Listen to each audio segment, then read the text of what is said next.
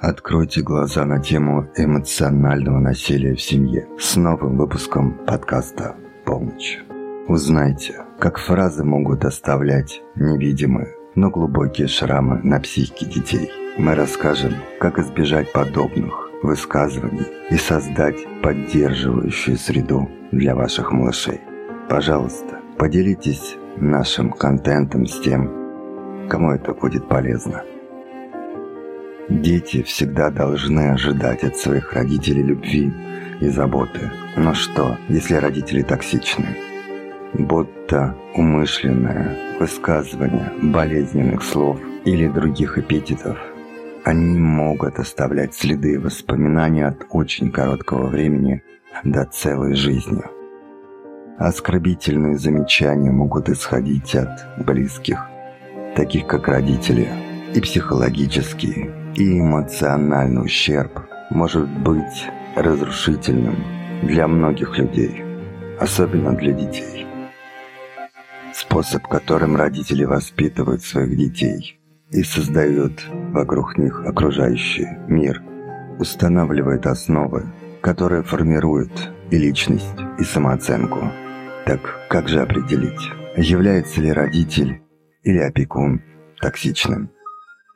Вот восемь вещей, которые токсичные родители могут говорить, чтобы повлиять на жизнь ребенка. Оскорбительные высказывания по поводу внешности. Ты уродлив, слишком толстый, слишком короткий или слишком худой. Или у тебя страшные волосы. Уничтожение ребенка на основе его внешности, вероятно, только усилит его физическую неуверенность и беспокойство о своем внешнем облике. Провокационные вопросы и призыв к действиям. Почему ты так странно ведешь себя? Почему ты идешь так? Жуешь так? Говоришь так?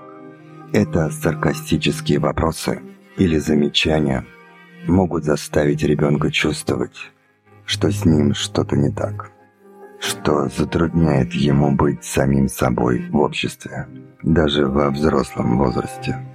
Эгоистичные желания. Жаль, что тебя рядом никогда не было. Жаль, что я не сделал аборт. Я очень сожалею, что у меня именно такой ребенок.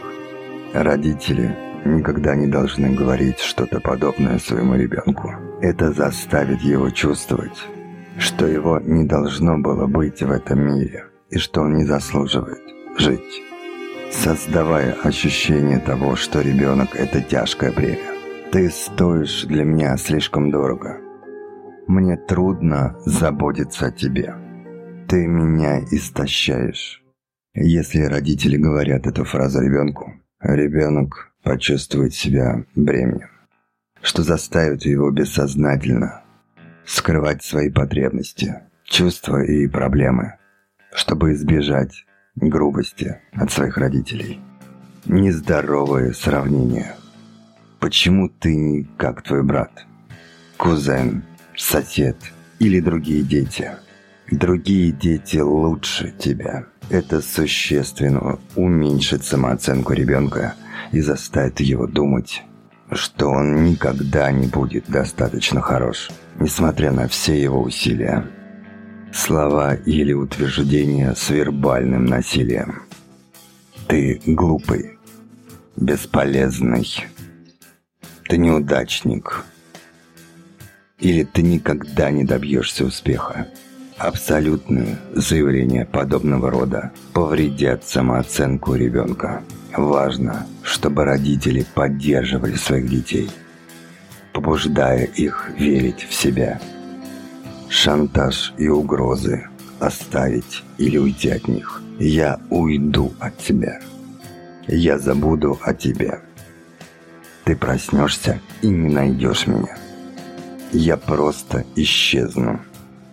Это приведет к проблемам ребенка с боязнью того, что те, кого он любит, покинут его и не станут такими, какими они были раньше. Пустые обещания. Если ты сделаешь это, я куплю тебе то, что ты захочешь. Или Я поведу тебя туда в следующий раз. Неисполнение обещаний родителями разрушает доверие ребенка и заставляет его чувствовать себя преданным. Это отличный способ научить ребенка не доверять другим в своей жизни. Мне понравилось одно давно услышанное высказывание. Ребенок, которого не любили в деревне, сожжет всю деревню, чтобы испытать хоть какое-то тепло. И в заключение, хотя слова не физически вредны, они могут быть чрезвычайно вредными для психики и эмоционального благополучия. Детство – это важная глава в жизни каждого человека. Наше детство формирует нашу личность, поведение и убеждения. Вы сталкивались в своем детстве с каким-то из этих форм насилия? Как вы к ним относитесь? Знаете ли вы кого-то, кто мог бы извлечь пользу из этого выпуска? Рассмотрите возможности поделиться им, чтобы привлечь внимание по всему миру, чтобы родители или тот, кто собирается им стать, также были более внимательны к тому, как они разговаривают со своими детьми. Если вам интересно слушать наш подкаст, не забывайте подписываться на полночь для получения большего и более качественного контента по психологии и моде. И, как всегда, спасибо за просмотр и до встречи в полночь. Следите за новыми эпизодами полночи и давайте вместе освободим свою самую стильную и уникальную сторону – Полночь – ваш источник вдохновения и самовыражения в мире моды и психологии.